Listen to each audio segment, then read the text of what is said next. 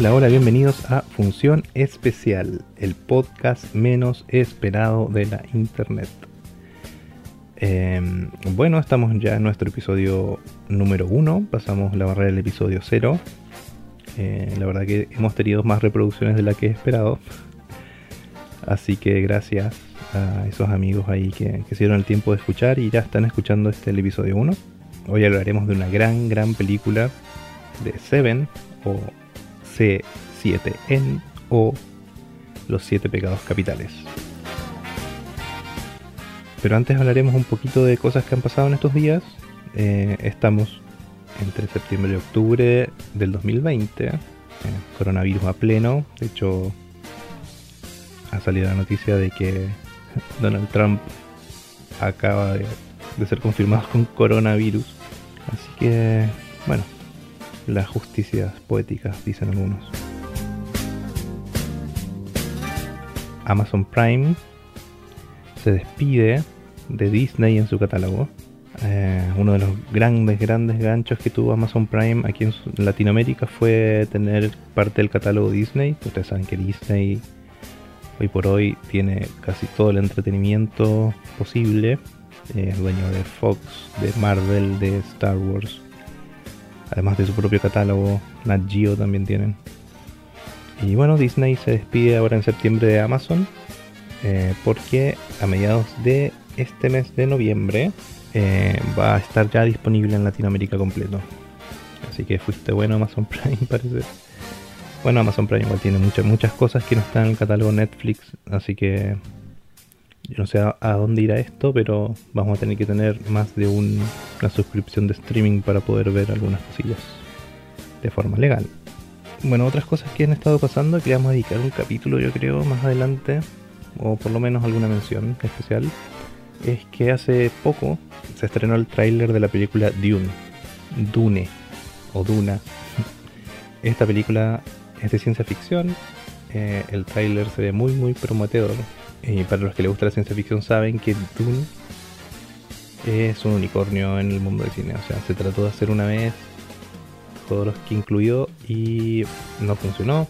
Hay una, de hecho hay una versión, una película de, no sé si es Lynch, que está por ahí consigue incluso en YouTube creo que está. Pero para poder generar este mundo se necesitan muchas, muchas lucas, mucho, mucho dinerillo. Y otra cosa que está pasando en este momento es que gracias a la pandemia no, no hay estrenos en cine y las empresas lo que están haciendo es guardándose los estrenos para el año 2021. O sea, hay películas que ya están listas, con corte final, con todo el marketing hecho, pero las veremos en cines el 2021. ¿Esto por qué? Porque la industria necesita recuperar todos esos millones de dólares que se gastan en estos tanques que hacen ahora. Así que esas son como las noticias, novedades que hay por estos días por, por aquí, por el mundo. Acuérdense de seguirnos en Instagram, estamos como arroba función especial, ahí igual vamos a estar tirando algunos datos, notas, eh, algunas cosillas que, que nos puede servir a aprender un poquito más. Pero también eh, en el podcast vamos a hacer recomendaciones. Así que vamos con función especial te recomienda.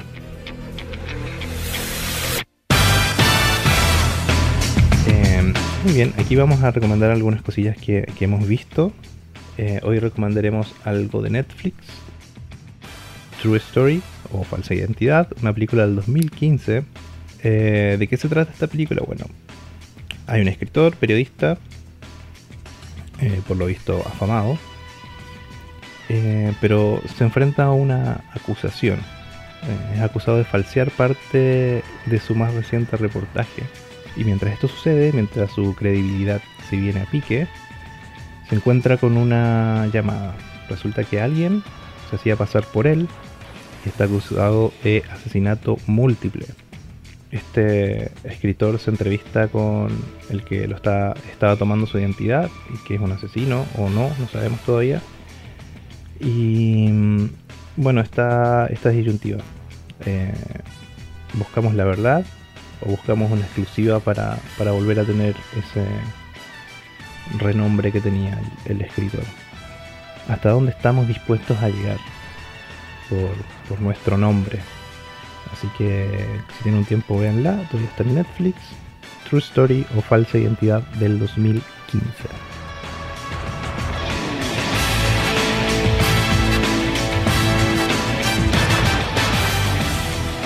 Nosotros buscamos en internet algunas cosillas que nos sirven para hablar del tema de hoy, eh, de la película de hoy, y así en una búsqueda random caímos en significados.com. Y que le preguntamos significados.com es ¿qué son los pecados capitales?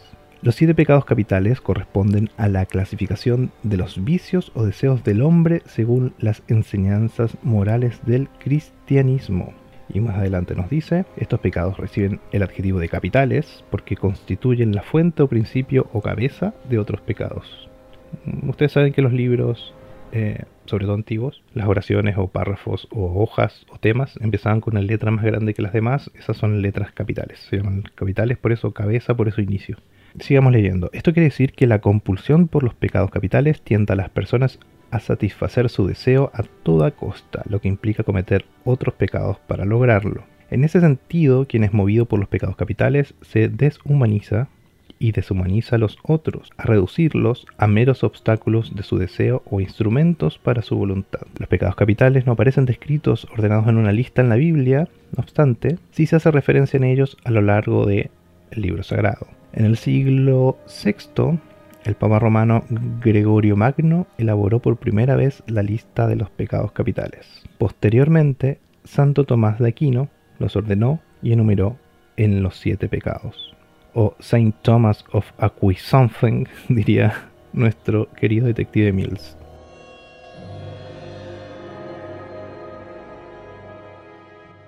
Y bueno, ya entramos al análisis de Seven, ¿De qué se trata Seven? Bueno, es una película que es un canto a la vida, a la esperanza. Una película alegre. Bueno, no. Los que la vieron ya saben que no es así. Eh, Seven, eh, hace poquito, mientras estamos grabando esto, cumplió 25 años ya. ¿De qué se trata Seven? Bueno, de dos detectives eh, que se topan con un par de asesinatos. Un detective está saliendo de su vida laboral, se está retirando, otro detective está llegando a la ciudad y se topan con una serie de asesinatos y muy pronto se dan cuenta que, están ligados a los siete pecados capitales. Eh, la película la verdad que forjó un género, dio pie a muchas cosas que se están viendo hoy, en los años siguientes al estreno de la película. Bueno, y si no la vio, esa es la magia del podcast, por favor vaya a verla, hágase un favor, un favor a la vida. vaya a ver esta película. Está muy conseguible en cualquier lado, está en Netflix y vuelva por favor. Y si la vio, acompáñenos a desmenuzar esta obra maestra. Así que alerta de spoilers. Alerta. Este podcast contiene spoilers. No sé cuánto va a durar este capítulo, pero vamos a tratar de, ir a la médula de la película o lo que yo creo que es la médula. Recuerden que aquí estamos todos aprendiendo y, ver detalles. Bueno, ¿qué estaba pasando en mí cuando vi esa película? Sinceramente no me acuerdo cuántos años tenía cuando la vi. Lo más probable es que haya sido entre mis 15 y 18 años, una cosa así, en VHS supongo, porque en mi, en mi ciudad no había cine en esa época. Y, y bueno, es una película que, que me marcó uno ve películas para entretenerse, pero esta película la verdad que, que abrió mis ojos al cine. Eh, muchos dirán, pero si no es tan, no es la mejor película que existe, pero para mí sí, porque marcó un antes y un después. Y, yo creo que si ustedes la vieron, creo que también. O sea, es una película de esas que te marca, sinceramente. Bueno, como les decía, esta película fue lanzada en 1995.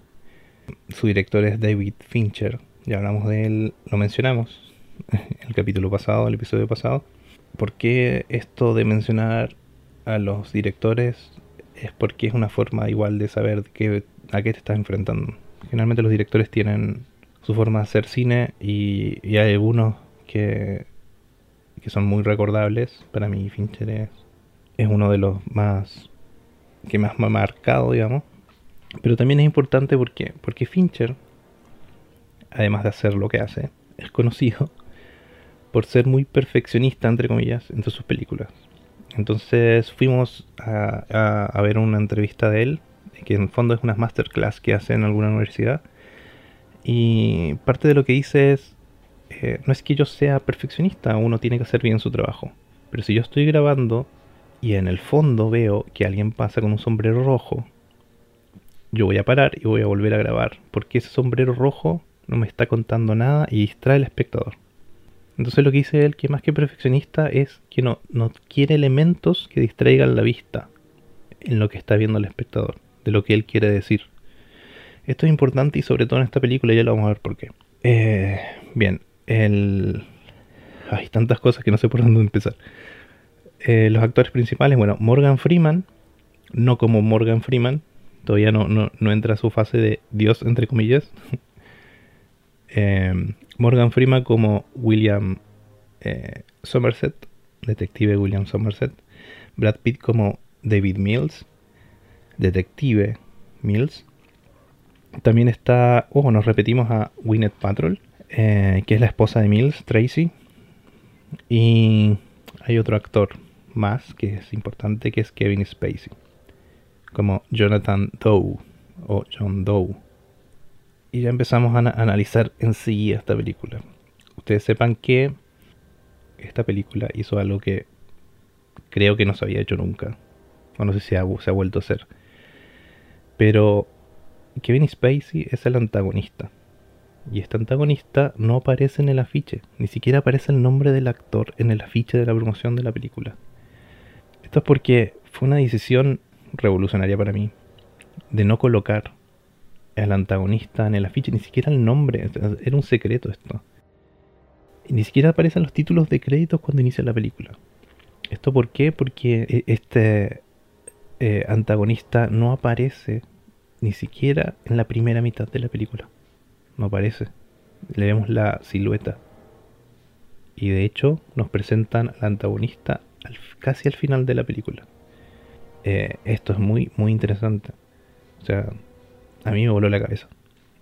Eh, de, hecho, vi algunas entrevistas también donde habla, creo que entrevistan a Brad Pitt y a, Fincher al mismo tiempo y hablan de, de, marketing, del marketing de la película y cómo marketing eh, tuvo que presionar.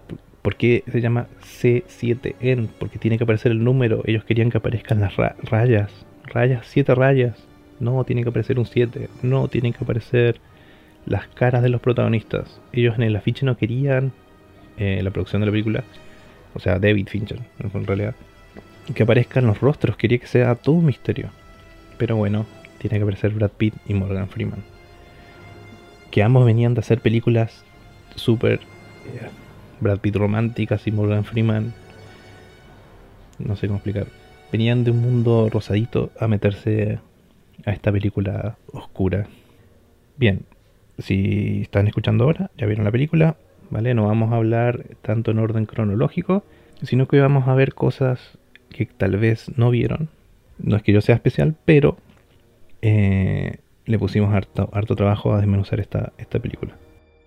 Hablemos de los personajes. Bueno, eh, Somerset, que es el detective que se va, que está cansado de la vida, que de hecho tiene unas frases increíbles en la película y la forma en la que habla es increíble. O sea, eh, está conversando con su superior y dice, no sé, anoche una persona había salido a pasear a su perro, le quitaron la cartera, le quitaron tal cosa y cuando estaba eh, tirado en el suelo le apuñalaron los ojos. Esto pasó a cuatro cuadras de aquí y están hablando en una estación de policía. Ese es el mundo que ve Morgan Freeman. De hecho, lo vemos subirse un taxi ve a alguien tirado en el piso. Las presentaciones de los personajes en la película son increíbles. Morgan Freeman lo vemos ordenado, su camisa planchadita, su cama hecha. Se nota que se levantó temprano. Y en la mesa tiene ordenado cinco objetos que son los que usan en el día y se va a, su trabajo. En cambio, Mills es impulsivo, bueno, es joven, más joven, es impulsivo, no es tan inteligente, desordenado, usa una camisa que le queda grande, arrugada, su cama nunca está hecha. Bueno, en, los primeros minutos nos introducen los personajes perfectamente y hay una relación entre ellos. Somerset, antes de que entre Mills a la escena del crimen, habla con otro detective o, agente de la policía que está ahí y el otro detective se nota que lo odia, que agradece que se vaya. Entonces llega Mills, de hecho como masticando chicle, y ahí ya vemos que la relación no, va a ir bien. Este choque de mundos, de personajes tan, tan diferentes, del ego, de la arrogancia tal vez. Eh, Mills trata de rayar la cancha, Somerset no lo deja, y la raya el primero. Eh, también se nos presenta Tracy. Tracy, que es la, la, esposa de Mills, es un personaje bien especial y está contado de una forma muy, muy especial también. Aparece muy poco en la película, ¿se dieron cuenta? Aparece poco, pero tiene escenas que son muy, muy importantes. Y que viene a ser Tracy en, en esta película, viene a ser como un poquito la, la luz, sus escenas son más iluminadas. Ella viene a ser como el elemento conciliador entre Somerset y Mills. De hecho, la, la escena donde están cenando es increíble la construcción completa. O sea, Tracy llama a la oficina, Mills contesta el teléfono, no se sabe qué pasa. Mills le pasa el teléfono a Somerset, hablan entre Tracy y Somerset, le devuelven el teléfono a, a Mills y, y, cuelgan. Entonces Mills está obligado a preguntarle qué pasó. Somerset le dice, ah, sí, estoy invitado a cenar a tu casa esta noche. Bueno, pasan muchas cosas en esa, en esa escena. Lo más importante es que, que desde que abre la puerta Tracy se nota que quiere conciliar esto. Quiere... Es un poco la mamá de Mills, en realidad. Pero ella busca eso. Busca que, que Mills se lleve bien con, con Somerset. Y lo logra. En la comida pasa algo que, que esta casa que tienen ellos eh, pasa un tren, un subte, un subterráneo seguramente, un tren. Entonces hay un chiste ahí, una comedia. Y eso rompe el hielo y todos se ríen y se nota que ahí empieza otro, otro tipo de relación. Hablemos de los pecados y los números. Así que nuestros amigos matemáticos estén atentos. ¿Cómo hablar de los pecados? Acá pasan muchas cosas. Primero, recuerden que son siete pecados capitales, ¿cierto? Esta es una historia que sucede además en siete días. ¿Qué sería lo obvio? Es un día, un pecado, en orden cronológico. ¿Qué pasaría si, nos, si nos dieran una película así? Sería aburrida el tercer pecado, ¿cierto? Y son importantes los números. Recuerden que yo les decía que David Fincher eh, no quiere mostrarte cosas que no ayuden al mensaje que él quiere que él quiere dar con la película. Y bueno, muchos hablan de que esta ciudad que no tiene nombre, bla bla bla bla bla bla. Pero hay muchos números. Hay muchos números y están demasiado en foco. O sea, nos está diciendo algo con los números. Y, y eso no es al azar. Entonces vamos a hablar primero de los siete pecados capitales que están en un orden en una de las tomas, en una pizarra, cuando ya saben que estamos hablando de esto, en, el despacho de, de, de, los detectives en la oficina, eh, tienen una pizarra donde están número uno, gula tachado, porque ya sabemos que murió esa persona. Número 2, avaricia, tachado. Y así. El 3 es pereza, el 4 es envidia, el 5 es ira, el 6 es orgullo y el 7 lujuria. ¿Por qué es importante esos números? Porque estos números no, los vemos. A mí no me pueden decir que esto es coincidencia. Sobre todo hablando de Finchal. Cuando hacen la autopsia de, del primer pecado capital que es gula, en el fondo, mientras Somerset está hablando, vemos en esos refrigeradores que tiene la morgue números y los números 105 y 107. Vamos a ver que en todos los lugares donde aparece un pecado capital hay números y siempre, siempre el primero o el último de esos números hace referencia a esta pizarra. Tenemos el 1, dijimos que en, en, la pizarra era la gula, bueno, en los refrigeradores de la morgue, adivinen, está el 105, empieza con 1. Cuando Somerset vuelve a la escena del crimen, abre un refrigerador y está en perfecto foco el número 10, empieza con 1. Cuando se acerca una de las alacenas de, de la cocina, está en perfecto foco estos letreritos que se usan para marcar evidencias. El 13 empieza con 1. Ya, puede ser coincidencia. Veamos. Hay una pista que los lleva a un edificio. y ese edificio llega el equipo SWAT en una de las mejores secuencias que he visto. ¿Qué número de habitación de departamento era? Era el 306, que empieza con 3. El 3 en ese pizarrón es pereza. Y es el pecado capital que encontramos en esa habitación. ¿Cuál es la habitación de John Doe? John Doe vive en el 604. 604 termina en 4, que es envidia, que es su pecado capital. ¿Qué nos pasa con David Mills? Él vive en el 5A. En esa pizarra, ira es el 5. Pero no solo eso, cuando hacen, cuando hacen un interrogatorio, él está en la sala 5. Esto no, no puede ser coincidencia. En otra escena, que es la de Orgullo, Pride, hay una mujer que le han cortado la cara y está en su cama y tiene pegado en la mano un teléfono y en la otra mano tiene un envase de, pastillas. Mills abre esa mano para mostrarnos el envase y el envase en su número de serie o receta empieza con el número 6. Y en nuestra pizarra, adivinen, 6 es orgullo. En la pizarra el 7, el último pecado es lujuria. Pero no aparece el 7. Yo no lo encontré, si ustedes lo encontraron por favor díganme. Pero sí aparece el 7 en la tienda de cueros, donde mandan a hacer el artefacto. La dirección es 371 y es la única vez que el 7 está en el medio. Pero cuando llegan a la escena del crimen y abren la puerta, en el pecado de la lujuria, en la puerta hay un 9. Cuando están eh, haciendo el interrogatorio, hay una toma donde se ve la cinta de grabación y se ve claramente el, el 909. Así que fuimos a ver algunos escritos y en el infierno de Dante. El número 9 es el número más cercano a Lucifer. De las terrazas o estadios o círculos del infierno, el más cercano a Lucifer o el de Lucifer es el 9. Coincidencia, no sé, te lo dejo ahí. Hablamos de los 7 días, ¿se acuerdan? Son 7 días porque Somerset en 7 días se va, pero también acuérdense que en las Santas Escrituras Dios creó el mundo en cuántos días? En 7 y el séptimo día descansó y el séptimo día muere John Doe. John Doe que está predicando, acuérdense, que él está armando algo nuevo. Muy bien, vamos a hablar un poco de, la estética de la película. Em, la película siempre está lloviendo, siempre, siempre, casi nunca vemos el cielo. Está todo armado para que nos deprima. Pero con el clima hay algo muy especial también.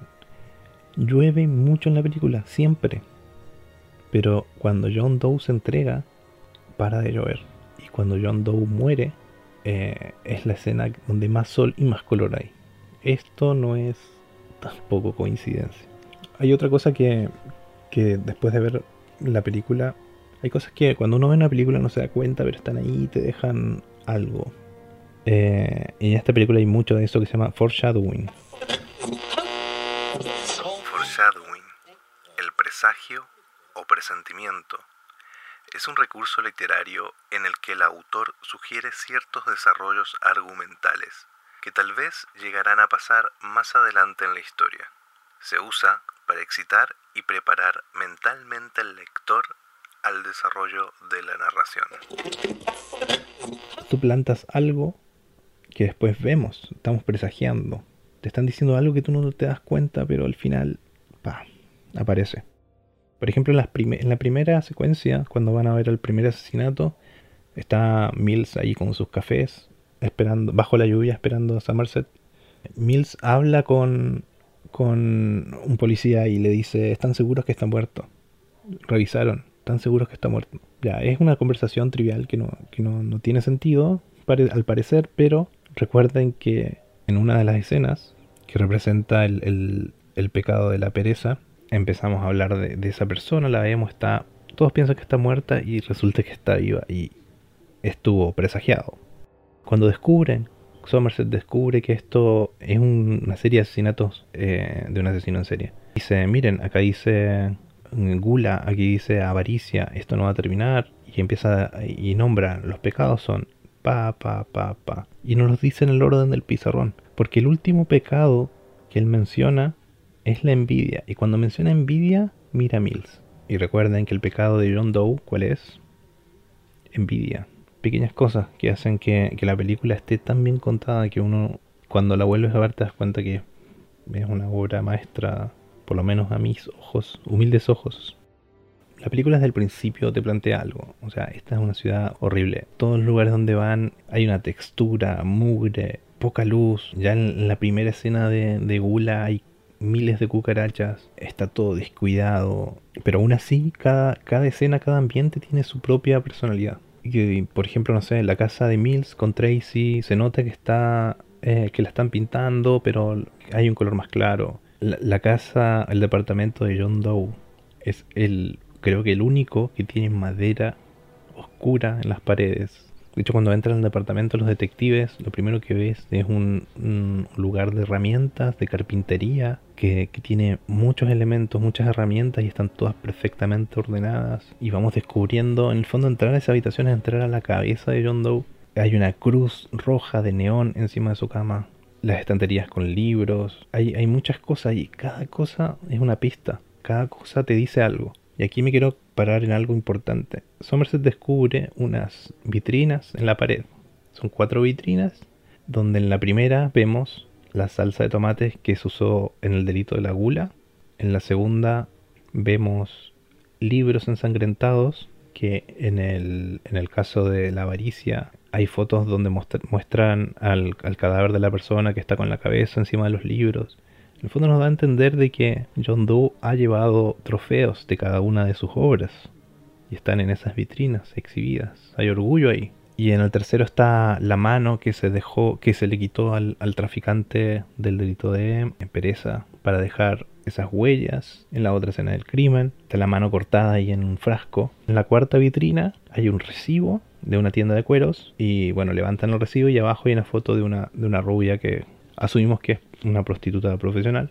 Eh, ¿Por qué cuento esto? Porque hay algunos análisis que dicen que, que John Doe hacía los asesinatos en, en el orden que aparecía en el pizarrón de los detectives. Bueno, acá nos damos cuenta que no, porque en, esta secuencia ellos descubren, llegan a él, y él no sabía que iban a llegar, pero ya su cuarta, eh, su cuarto plan era lujuria, que está en el 7 en el pizarrón. Esto es importante porque él igual tiene que acomodar su agenda, dice, cuando lo descubren. también algunos dicen, bueno, y justo un año después se encuentran a la persona en la cama en el delito de la pereza. Bueno, estas son cosas que... Eh, licencias que se toma el guion, pero yo no las veo tanto como licencias porque aquí también hay un relato de una obra eh, divina. No importa la religión que tomen, todas las religiones tienen un relato que, que más que mitológico es inverosímil, pero aún así eso hace la fe justo, no sé, Moisés llegó con las tablas de los diez mandamientos y o oh, se destruyen, entonces las tablas no existen, o sea, en la religión mormona también existe una tabla de mandamientos o algo así y o oh, justo desapareció también. Y esas cosas son acciones divinas. ¿No será que, que John Doe realmente fue elegido para hacer estas cosas? ¿No hay algo divino en él? ¿Por qué justo y sol cuando muere? Eh, hay algo ahí que, que analizar.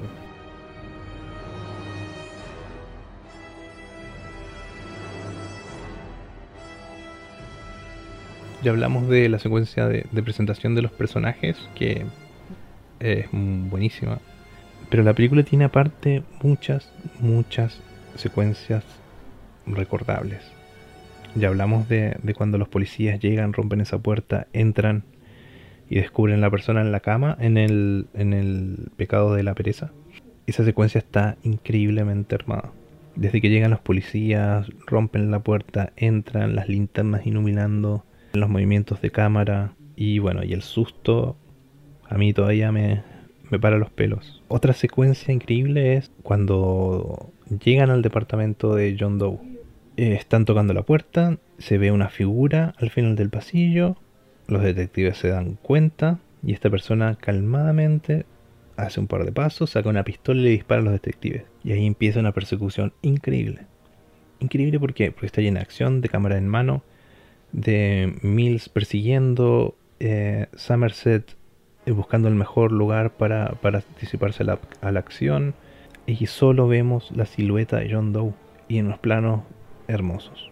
Eh, ese plano donde salta la escalera y se ve solamente el contorno recortado en negro es increíble. Cuando ya está terminando la persecución y cae al piso Mills por el golpe que le da, se ve su reflejo en un charco de agua. Ese reflejo es un contorno de John Doe eh, leemos la mano, la pistola, está increíble. Todavía no sabemos quién es el asesino, pero está ahí. Bueno, la secuencia al final, cuando van a ese desierto, esa secuencia hasta que llegamos a la caja, Dios mío, ¿qué, qué, qué secuencia con más tensión bueno, ya han pasado muchos años de esta, de esta película, pero ¿quién, ¿quién se iba a imaginar lo que pasa? Aunque nos plantaron todas, todas las pistas. O sea, ese día eh, Mills llega y le dicen, te ha estado llamando tu esposa, esto no es una central telefónica. Y la mencionan, él menciona, eh, cuando hacen el trato, menciona a su mujer de vuelta, la mantiene viva, él solamente mencionándola porque no la vemos a ella. Esto, antes de ese día, la noche anterior, él se acerca a su mujer, le dice que la ama. Y, y bueno, esto es conocido como la escena de la caja. Eh, y sin mostrarte lo que hay en la caja, tú entiendes todo. Es increíble, sinceramente. ¿De qué otra cosa podemos hablar? De, bueno, la secuencia cuando se entrega. Cuando se entrega John Doe. Vemos a los detectives llegando a la comisaría y ni bien ellos entran, aparece un taxi que nos tapa la cámara y de ese taxi aparece una persona que solamente vemos de espalda caminar hacia la comisaría. Y cuando te empiezas a fijar de esta persona que va caminando a la comisaría, te empiezas a fijar que tiene algunas gotitas de sangre. Todo sigue, los detectives suben una escalera y a lo lejos se escucha detective y de nuevo detective hasta que John Doe grita y ellos recién se dan cuenta. Dan la vuelta el personaje se revela y lo vemos totalmente ensangrentado.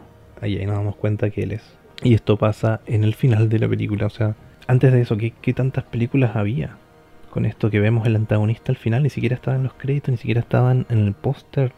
Eh, imagino haber visto esta película en el 95 de cine, haber sido una locura. Aún así, recuerden que esta película tiene una estética oscura, puros tonos, no sé, cafés, grises, negros. Y John Doe aparece de blanco la luz eh, lo baña un poco en la comisaría. Eh, y esto tiene que igual que ver con lo que yo les decía. Este es un relato religioso. Él está haciendo algo. Capaz sí él es un elegido por hacer este trabajo. Y eso deprime más. Y eso ayuda a la atmósfera de la película. Eh, otra escena memorable o secuencia es cuando John Doe va en el auto con los detectives, ellos tres solos y van hablando. Y vemos eh, la filosofía dentro de lo que está haciendo John Doe. Es tan terrible, o sea, la película es terrible, eso no nadie lo discute. Pero en esta película no nos muestran los asesinatos, ¿se dan cuenta? Solo vemos los cuerpos, vemos el, el desenlace. Aún así, es terrible. Y dentro del relato que hace John Doe a los detectives dice, en los días que corren hoy ya no puedes llamar la atención de alguien tocándole el hombro. Y es lo que él hace cuando llega a la comisaría. Él dice detectives en voz normal y nadie le hace caso. Y hasta que grita todos se dan cuenta que quién es él. Había entrado con sangre en la camisa. O sea, entonces ¿qué dice John Doe? Dice, ya nadie te hace caso si le tocas el hombro. Tienes que pegarle con un mazo en la cara. Y que eso es lo que está haciendo. Él está predicando con un mazo. Nos dice muchas cosas John Doe y, y recuerden que ha pasado casi toda la película y recién lo conocemos. O sea, hemos estado en su mente cuando entramos a su habitación, hemos visto los libros, lo que piensa Somerset de él, lo que piensa Mills de él, pero recién ahora conocemos al personaje y, tiene algo de lógica en su actual. Él no solo está predicando, está convencido de que está haciendo algo, porque el mundo eh, es apático. De eso se trata la película, de la apatía, de, de preocuparse por uno y no por el otro. Esa es la visión de esta película, o sea, de principio a fin. Y John Doe lo que quiere es que la gente despierte, que, que despierte esa apatía y, lo que hace es predicar con crímenes terribles que sean inolvidables. Pero también es lo que no dice, las caras que pone, los gestos, cómo gira la cámara. A veces parece que te estuviera hablando a ti. Bueno, así terminamos esta parte del análisis. Deberíamos hacer como cuatro capítulos de esto. La película, eh, aparte, tiene un apartado técnico increíble. De hecho, vamos a hablar un poquito sin entrar tanto en detalle, pero para que sepan por qué esta película cuánto trabajo tiene detrás. Bueno, para empezar, desde el guion cuenta la historia de cuando esta película fue presentada a, a Fincher, eh, le entregaron un borrador donde estaba la escena de la caja. Y en esa caja había una cabeza. Y cuando David Fincher dijo, sí, me encanta la película, sobre todo el final, el, estudio le dice, pero ese no es el final, ¿qué borrador leíste? Y resulta que la película terminaba de otra forma. Bueno, el tema está en que Fincher tiene algo que es eh, seducir a su equipo. Puso a todos a bordo y de hecho Brad Pitt dijo, si esa escena no está, yo no la filmo. Y hicieron presión para que la escena final esté. Así que gracias por eso, porque la película no sería lo mismo.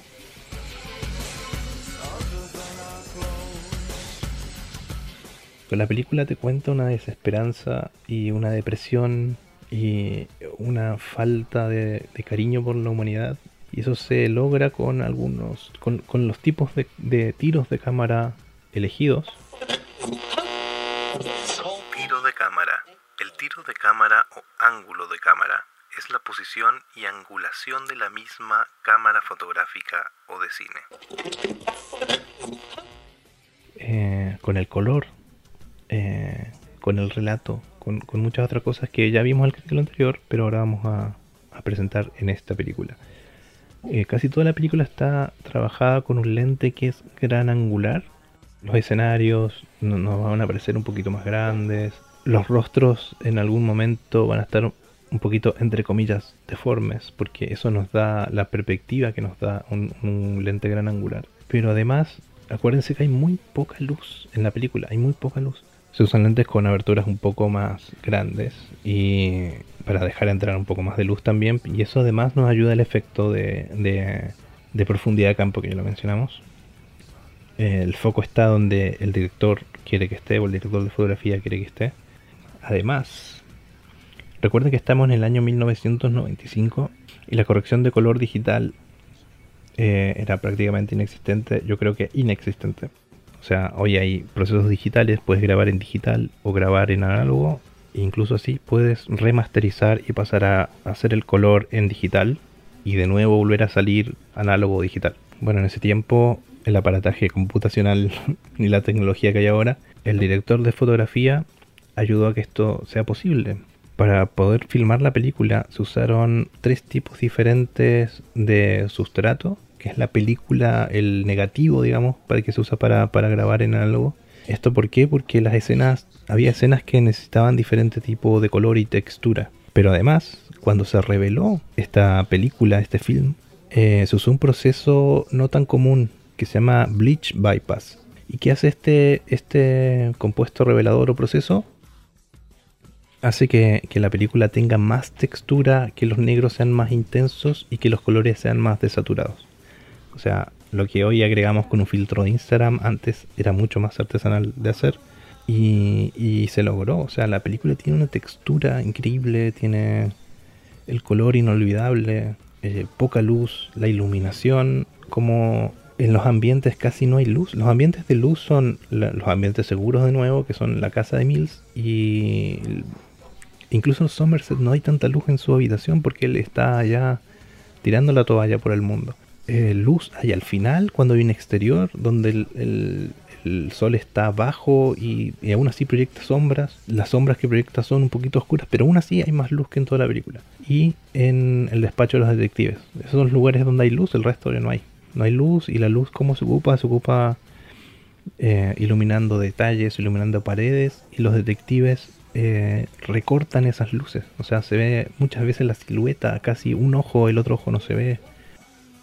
¿Y qué otro recurso se usa mucho? La linterna. Cuando ellos llegan a lugares entran con linternas y las linternas nos ayudan a visualizar más, a ver parte de ese entorno que está escondido en la oscuridad y a verlos. Ellos mismos se alumbran las caras con las linternas también. ¿Cómo hace la película para contarnos este ambiente, esta, esta atmósfera deprimente que hay? El, el tiro de cámara. la cámara está en una altura no tan habitual eh, que es más abajo de los hombros, entre la cintura y el hombro a veces, a veces partiendo desde los pies de los personajes y levantándose hacia la cabeza, planos contrapicada para mostrarnos quién está en control de la situación, que sobre todo en la última escena se nota mucho en la última secuencia, cuando John Doe está en control de la situación, tiene un plano en contrapicada increíble. ¿Qué más? Los movimientos de cámara, por ejemplo, los planos que son dedicados a Somerset son planos mucho más estáticos porque su personaje es el más paciente. Lo mismo que los planos de John Doe son planos estáticos. Pero cuando hablamos de, de Mills, los planos tienen más movimiento, son a veces cámaras en mano, siempre hay paneos, hay algunos travelings. Traveling es una técnica cinematográfica que consiste en desplazar una cámara montada sobre ruedas para acercarla o alejarla al sujeto objeto que se desea filmar.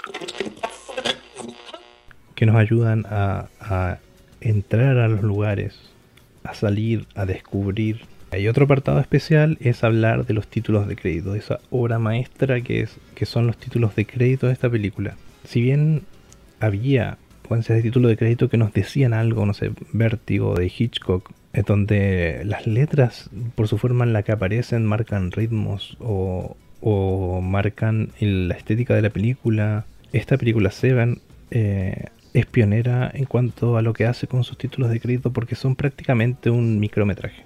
Nos muestran el trabajo de John Doe, nos muestran su cabeza, su forma de escribir, nos cuentan el tono de la película Y de hecho, una vez viendo la película, vuelvan a esos títulos de crédito y descubran cosas. Bueno, hay entrevistas de, de las personas que hicieron los títulos de crédito, del director también, de qué querían contar y cómo querían contarlo. Y, y en el fondo, para hacer eh, los cuadernos que usa eh, John Doe, que vemos cómo él los va escribiendo, pero también hay recortes de fotos, etcétera. Y de hecho hay eh, una nota de suicidio real que ellos encontraron y colocaron. Hay fotos de, de crímenes reales. Yo no sé si la nota de suicidio es tal cual o si fue traspasada para que no sea exactamente la misma. Eh, pero hay un, trabajo, solamente la secuencia de créditos es increíble. Y hay pistas, pedazos de texto que se nombran cuando Somerset se sienta a leer una parte de lo que escribió John Doe. Eso aparece en la secuencia de, de créditos. Hay una parte donde está subrayando o tachando y habla de personas embarazadas, de unos mensajes subliminales que deben estar escritos. Hay números, hay cosas que la verdad yo todavía no me he metido a descifrar.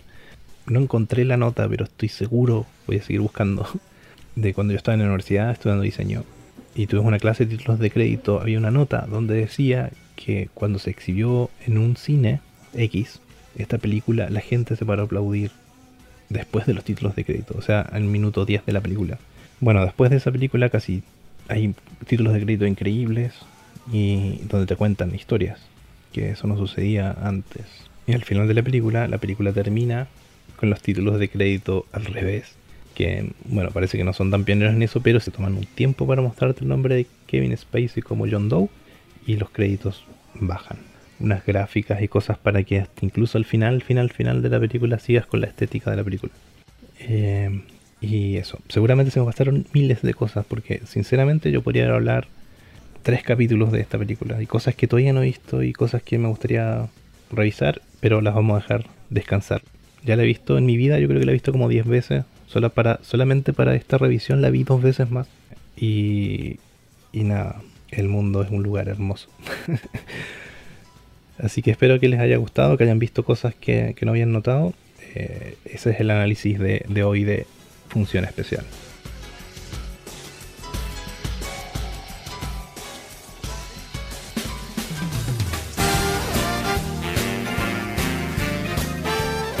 Bueno, gracias por escuchar hasta aquí. Eh, nos estamos despidiendo ya. Eh, recuerden que estamos en Instagram y en Facebook como arroba función especial. Que si tienen alguna duda, proposición eh, decente, por favor, pueden enviar un correo a funcionespecial.podcast.gmail.com Quería agradecer también a las personas que, que se tomaron un tiempito ahí para escribir en redes sociales de Función Especial y mías personales también. Soy Jonathan Barry Argel y este fue el episodio 1 de Función Especial. Nos estamos escuchando. Adiós.